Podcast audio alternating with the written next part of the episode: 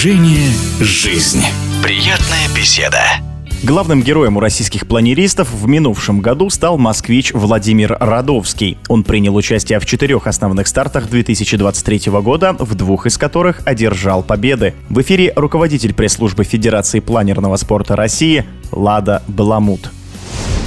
Принципе, это очень богатый медальный урожай. У нас и в этом, и в прошлом году не было спортсменов, которые за один сезон получили бы такое количество наград. Поэтому результат действительно очень достойный, показывающий, что Владимир сейчас находится на пике своей формы. Вообще, из достижений Володи хотелось бы отметить, он стал у нас вторым серебряным призером в отборочном этапе мирового гран-при в 2018 году, что позволило ему принять участие в финале Гран-при. Это формат близкий к формату Кубков мира. Финал проходил в Испании. Володе пришлось летать на неизвестном, на новом для себя типе планера с реактивным двигателем, осваивая на ходу и новый аппарат, и совершенно новую местность, очень сложную, гористую. Соревнования проходили на стыке Франции, Испании и Андоры в тех местах. Поскольку в России с горными полетами у нас пока довольно сложно. Только на Северном Кавказе мы можем практиковаться. У наших пилотов в основном опыт равнинных полетов. Но, тем не менее, Володя очень интересно слетал в 2018 году на чемпионате. В общем, как бы стал одним из трех россиян за всю историю Гран-при, участвовавших в финале Гран-при. Еще хотелось бы отметить, что Владимир довольно интересный человек сам по себе, не только как спортсмен и не только как спортсмен-планерист. В планерный спорт, он пришел с э, довольно большим опытом парашютного спорта. У Володи было более 700 прыжков, насколько я помню. В основном он прыгал в клубе «Аэроград Коломна», но, в общем, достаточно имел серьезный опыт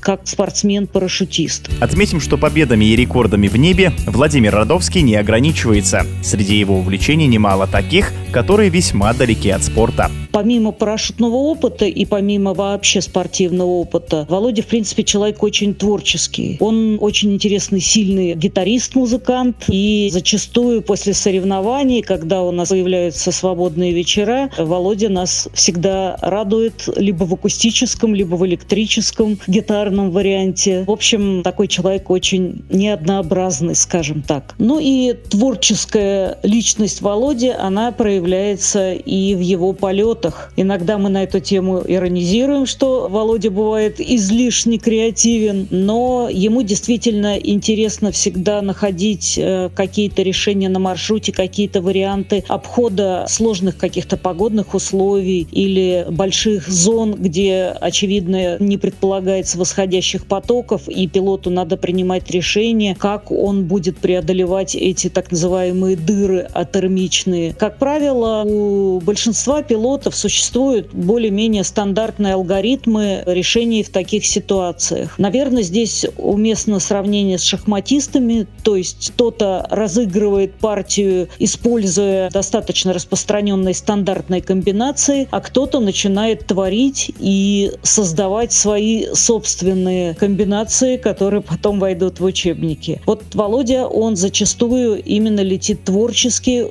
интересно, экспериментируя. Да, бывает, что эти эксперименты могут и неудачно закончиться, но тем не менее, вот год за годом совершенствуясь, мы, в общем, пронаблюдали, как к 2023 году Володина экспериментаторство наконец начало приносить свои плоды, и действительно там, где другие пилоты вынуждены были либо обходить далеко какие-то неудачные места, либо летели медленнее, либо не предугадывали развитие погоды, годы Володя явно был намного более даже не только удачлив, но и креативнее, лучше прогнозировал. Еще одна из Володиных страстей, скажем так, это различная электроника. В планерном спорте сейчас активно используются различные специальные девайсы, позволяющие наиболее оптимально рассчитывать условия для своего полета, скорость, время долета и так далее. И Володя начинал даже с того, что проектировал и делал собственные подобные приборы, либо активно участвовал в доработке или в ремонте импортных приборов. И сейчас очень часто мы привлекаем Володю для помощи в наладке систем трекинга. Уже второе десятилетие пошло, как начали применять систему трекинга, которая заключается в том, что на каждый планер ставится специальная коробочка, передающая с планера параметры, его координаты, высоту, скорость. И дальше все это красиво отображается уже на карте. То есть для стороннего зрителя это выглядит как карта местности, на которой мы летаем, по которой движутся значки планиров с цифрами, соответствующими номеру спортсмена. И сбоку отображается табло, на котором написаны параметры, на какой высоте кто находится, с какой скоростью поднимается или опускается вверх или вниз. Можно посмотреть траекторию, кто как летел. И, естественно, отображается сам маршрут, то есть отрезки линии прямые, по которым планера должны пролететь. Таким образом, ты наблюдаешь как зритель анимацию такую и сопоставляя с комментариями от тех, кто слышит радиоэфир или кто находится на аэродроме, соревнования планерные становятся намного более наглядными и интересными. Вот Володя один из тех, кто довольно большой вклад сделал в отладку этой системы у нас в России.